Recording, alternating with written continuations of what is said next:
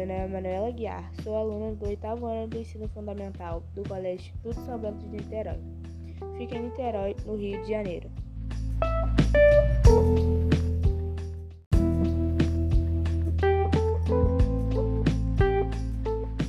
No podcast de hoje eu vou falar sobre a primeira revolução industrial e por que ela começou na Inglaterra.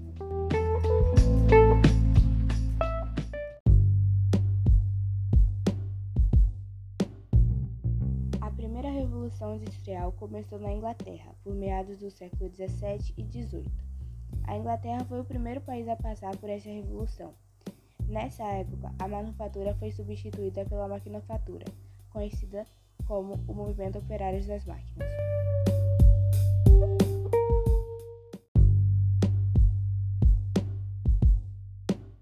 O principal ramo característico da primeira revolução é o têxtil de algodão.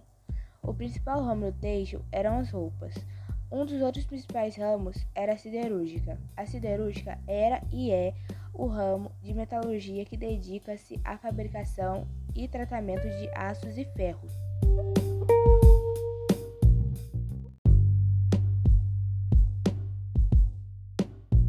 Na primeira revolução industrial eram usadas máquinas a vapor. As principais fontes de energia dessas máquinas eram o carvão mineral, basicamente queimado. Nessas máquinas eram usadas mãos de obras desqualificadas. Porém, também existiam pessoas para operar as máquinas e eram chamadas de operários.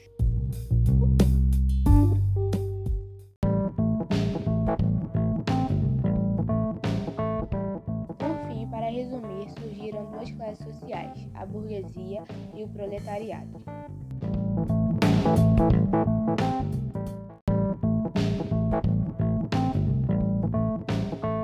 A burguesia eram aqueles que detinham capital e eram os próprios donos de algumas fábricas ou fazendas da época. Obtinham o maior lucro da população, pois produziam para a mesma.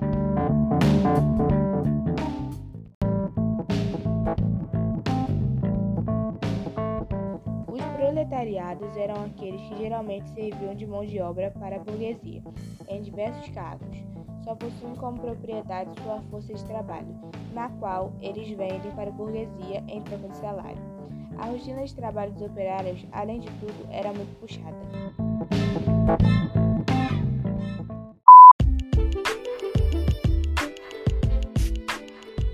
Porque a Revolução Industrial é pioneira da Inglaterra.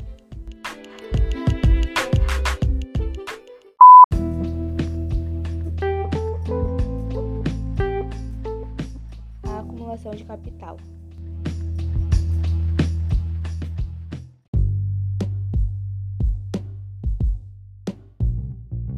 A acumulação de capital na Revolução levou os exploradores a mais procura pelo lucro. Para se obter mais lucro, deve-se produzir mais em menos tempo, com menos empregados e menos gastos. A alternativa das máquinas a vapor foi por conta do trabalho lento da mão de obra. Logo depois das máquinas começaram a produzir muito mais rápido, referente à mão de obra e começaram a obter muito mais lucro.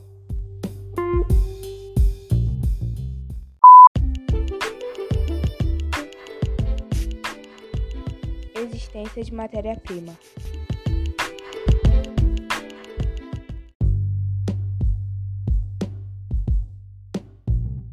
A principal matéria-prima daquela época era o mineral, o carvão, o têxtil de algodão e o ferro. A política de cercamento que mudou a configuração das áreas rurais, introduzindo cercas para a criação de pecuária e para a produção de matérias-primas.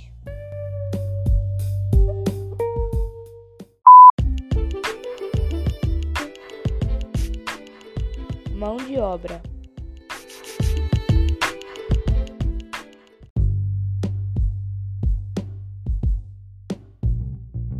A mão de obra daquela época era assalariada às pessoas que recebiam determinado valor ao fim do mês pelo seu trabalho a uma certa indústria.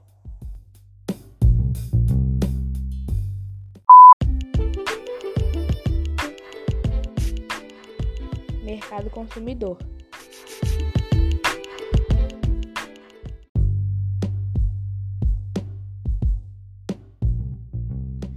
O mercado consumidor vendia produtos produzidos pela indústria como roupas e etc. E ele foi extremamente importante para as indústrias, pois sem ele as indústrias não conseguiriam vender. O mercado consumidor foi capaz de absorver algumas produções da indústria, como o artesanato, a manufatura e a maquinofatura.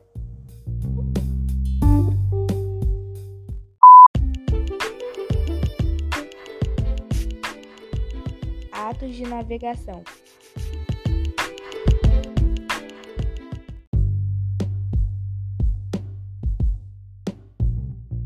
O ato de navegação foi uma lei elaborada pela Inglaterra no ano de 1651, sancionada por Oliver Cromwell, líder do governo que derrubou a monarquia em 1649. E como objetivo, ele tinha de terminar a concorrência do transporte marítimo da Holanda e impulsionar o inglês.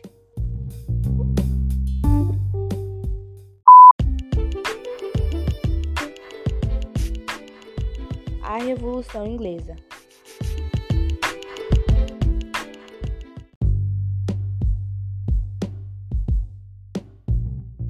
Revolução Inglesa do século XVIII representou a primeira manifestação de crise de sistema moderna da época, identificando como absolutismo esse movimento revolucionário criou as condições indisponíveis para a Revolução Industrial do século XIX. Assim, abriu espaço avançado para o capitalismo.